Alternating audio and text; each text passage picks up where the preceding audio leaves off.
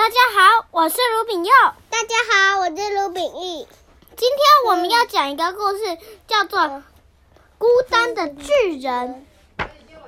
哇，在一片森林当中，有一座陡峭的山，山顶上有一个洞穴，住着一个巨人。从早到晚，他每天都跟其他巨人一样，总是。把树像杂草一样那样连根拔掉，举起树干用力抛出去，就像在丢嗯飞镖那样。他砸毁一座山，又一座山。一年又一年过去了，森林变得越来越安静，越来越安静，又越来越安静。终于，所有的鸟。和动物都被吓跑了，森林变得一点的歌声都没有，因为鸟飞走了就没有唱歌了。和猫头鹰晚上，哎，猫头鹰就是鸟啊。晚上，巨人独自坐在寒冷的洞穴里哦。巨人说：“你看那边有动物。”怎么会这么安静啊？我记得以前。都是鸟叫声，还有很多木头可以用来生火！巨人一天比一天寂寞。有一天，巨人正在摧毁山林、捣坏树木时，有一只小黄鸟出现了。小黄鸟整天跟在巨人身边，对着他唱歌。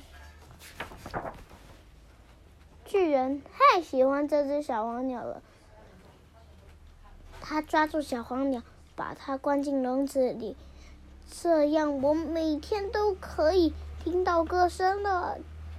巨人说：“我再也不会觉得孤单了。”可是小黄鸟好伤心哦，它越伤心就越唱不出歌来。过没多久。小黄鸟伤心到再也唱不出来了，是不是很可怜？嗯。巨人轻轻的把小黄鸟从笼子里放出来，说了一声“对不起”。第二天早上，巨人到处寻找小黄鸟，不过它已经飞走了。那一天，巨人走了好远的路，想要找小黄鸟，可是，一眼看过去，看不到一只鸟。不管是小黄鸟还是什么鸟，都看不到，也看不到任何树木和植物。要是可以把一切都变回来就好了。他说：“我一定要把以前破坏的弥补回来。要怎么弥补啊？”巨人认真的重建森林，撒下树木的种子，呜、好酷哦！种下树苗，推回石块，然后。他望向森林，开始等待小黄鸟的出现。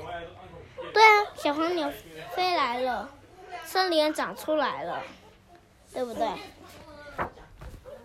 慢慢的一年又一年过去了，森林变得越来越茂密，越来越热闹。